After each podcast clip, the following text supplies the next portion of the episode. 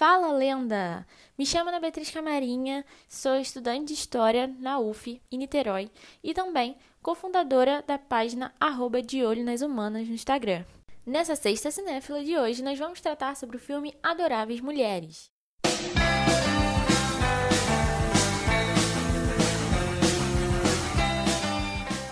Prazer estar aqui com vocês nessa primeira sexta cinéfila nesse podcast que vem para bombar e é uma possibilidade, né, de a gente dividir um pouco do que a gente está vendo, do que a gente está consumindo, ainda mais hoje, quando falamos de cinema. Hoje nós vamos tratar sobre um filme que me conquistou de certa forma de primeira, sim. o nome do filme é Adoráveis Mulheres, indicado ao Oscar em 2020 nas categorias Melhor Atriz, Melhor Filme, Melhor Atriz Coadjuvante e Melhor Trilha Sonora Original, que é baseado num romance clássico datado de 1868, que foi publicado no Brasil como Mulherzinhas. O filme, dirigido por Greta Gerwig, apresenta um elenco mesclado de atores hollywoodianos como Meryl Streep, a tia das meninas, e de nomes da nova geração, como Emma Watson, que interpreta uma das irmãs.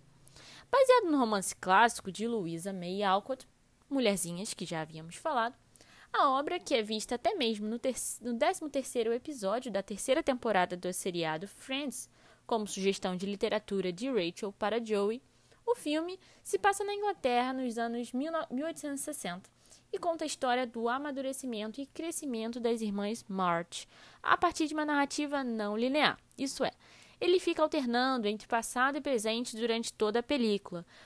Inspiradas nas irmãs de Alcott, a escritora do livro base, que também possuíam três irmãs, Joe, Meg, May e Beth são trabalhadas por Greta a partir de um olhar humano e que aborda as diferentes facetas de cada uma delas, como se ela trabalhasse a experiência do próprio feminino.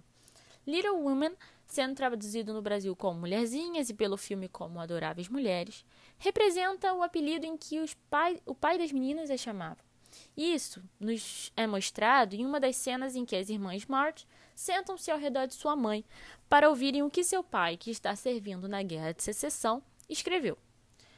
Esse livro já apresentou três outras versões cinematográficas e cada uma delas conta com características próprias, né, no que, for, no que versa o foco dos temas trabalhados em cada uma das irmãs e também na, na atenção né, que cada filme dá para uma personagem. No caso do mais novo filme, Joe é a irmã que busca o empoderamento feminino, a independência em uma época que as mulheres eram muito dependentes do casamento para sobreviver tanto socialmente quanto financeiramente. A menos que fosse rica, como a tia das meninas fala em uma das cenas, que ela não se casa para não ter que dividir a sua herança. Amante pela literatura e contando com seu talento, as cenas em que Joe está tentando publicar seu livro revelam o imenso machismo existente em uma sociedade que acabara de viver a Guerra de Secessão. Além disso, essas mesmas cenas nos revelam a mudança de foco existente no âmbito literário após guerras, explicitado em uma das primeiras frases do filme de que os livros deveriam, naquele momento, entreter as pessoas, tratar de assuntos que suavizem as consequências deixadas pelo conflito bélico, que é algo que a gente vê, né, tanto depois da Primeira Guerra Mundial quanto da Segunda Guerra Mundial. Meg, por sua vez, é a irmã que sonha em ser atriz, mostrando sua paixão nas várias peças criadas em família no sótão. No entanto, diferente de sua irmã, ela é capaz de deixar seu sonho de carreira de lado para formar uma família. Sonhando também com um casamento estável, ela se casa com um professor que não tem muitas riquezas a oferecer. Ela exemplifica o amor romântico, já que enfrenta altos e baixos com seu marido e seus dois filhos.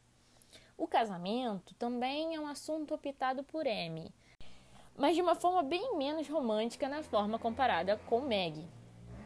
Amy retrata a busca por uma estabilidade financeira e até mesmo confirma a noção do casamento da época como um contrato econômico, não sendo movido somente pelo amor.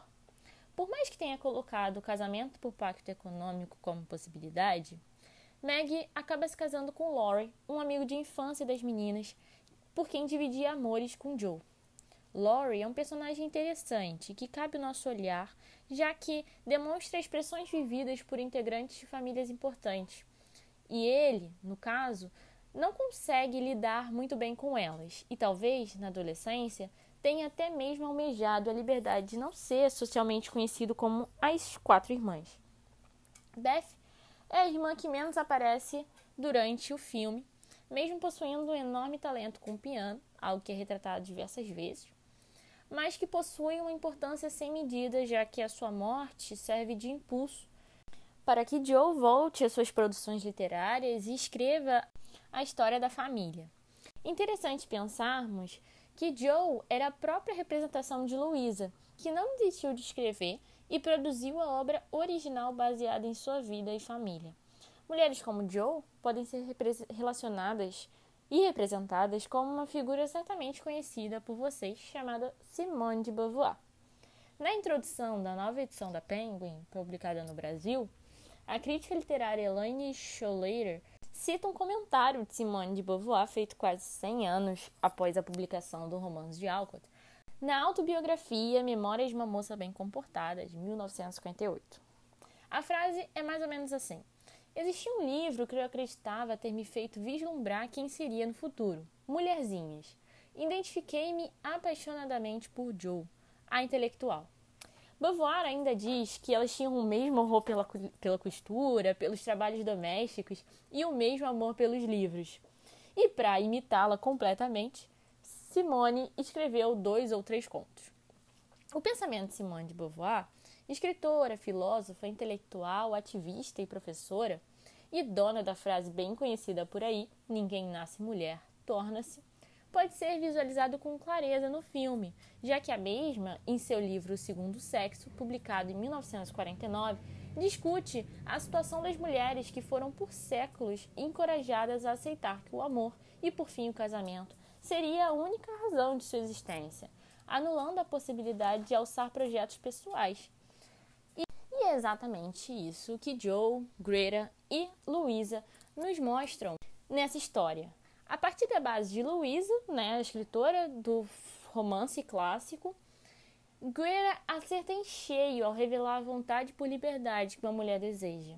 Seja a vontade pelo casamento, seja a carreira de escritora, seja ser uma grande atriz ou até mesmo nutrindo seu amor pela arte, pelo piano, pela música, sem desejar uma carreira de sucesso. E o final do filme revela exatamente isso. Joe não desiste do seu amor pela escrita, mas também se permite investir em um outro amor, o casamento. Por fim, Adoráveis Mulheres está atualmente no serviço de streaming now da Net Claro.